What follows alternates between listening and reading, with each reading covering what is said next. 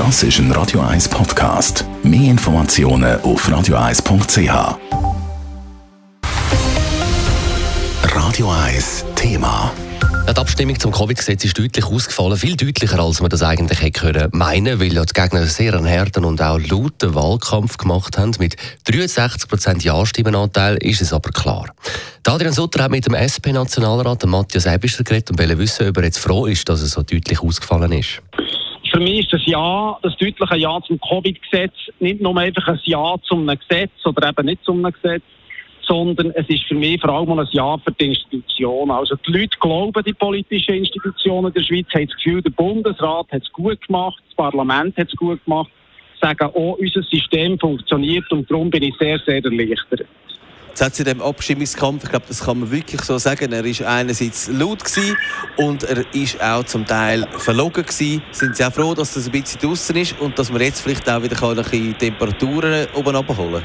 Also der Abstimmungskampf, das ist wirklich einer der schlimmsten den ich je erlebt habe, weil es einen grossen Graben gegeben hat zwischen denen, die Nein gesagt haben und Ja gesagt haben. Ich hoffe jetzt, das sei jetzt vorbei, aber es ist natürlich eine Hoffnung, äh, die ich habe und auch ein Bitte an die Bevölkerung, dass man jetzt wieder mehr zusammensteht.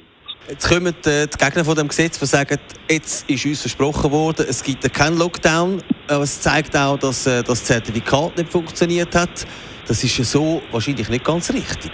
Also wer das sagt, wer sagt, wir haben versprochen, es gibt keinen Lockdown oder es gibt nie 2G und das Zertifikat funktioniert nicht, der hat einfach nicht akzeptiert, dass jetzt eine klare Mehrheit sagt, das Covid-Gesetz, das, was der Bundesrat macht, das, was das Parlament macht, ist gut. Und da bitten jetzt doch die, die verloren haben, äh, dass sie jetzt nicht auf Barrikaden gehen.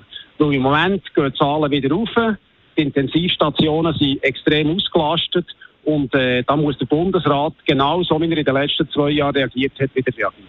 Im Gegenzug, es ist ja kein Freipass für die, die Ja gestimmt haben, dass man jetzt sagt, so, jetzt machen wir alles zu, jetzt sperren wir die Ungeimpften raus. Das ist ja auch nicht. Das ist selbstverständlich. Die zwei Drittel der Schweizerinnen und Schweizer, die jetzt heute auf der Gewinnerseite stehen, die sollen sich nicht brüsten, sondern wir müssen zusammenstehen. Wir müssen auch die wieder zurück ins Boot holen, die sich nicht verstanden fühlen in der Schweiz. Und darum tun wir einfach weiter so arbeiten wie bis jetzt.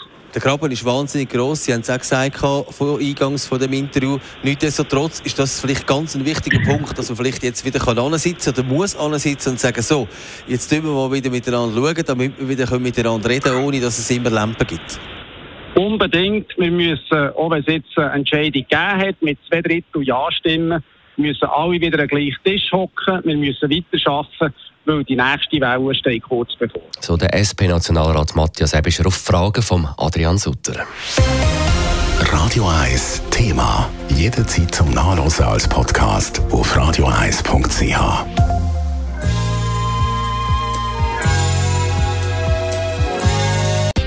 Radio 1 ist Ihre Newsender. Wenn Sie wichtige Informationen oder Hinweise haben, rufen Sie uns an auf 044 208 1111 oder schreiben Sie uns auf redaktion.radio1.ch.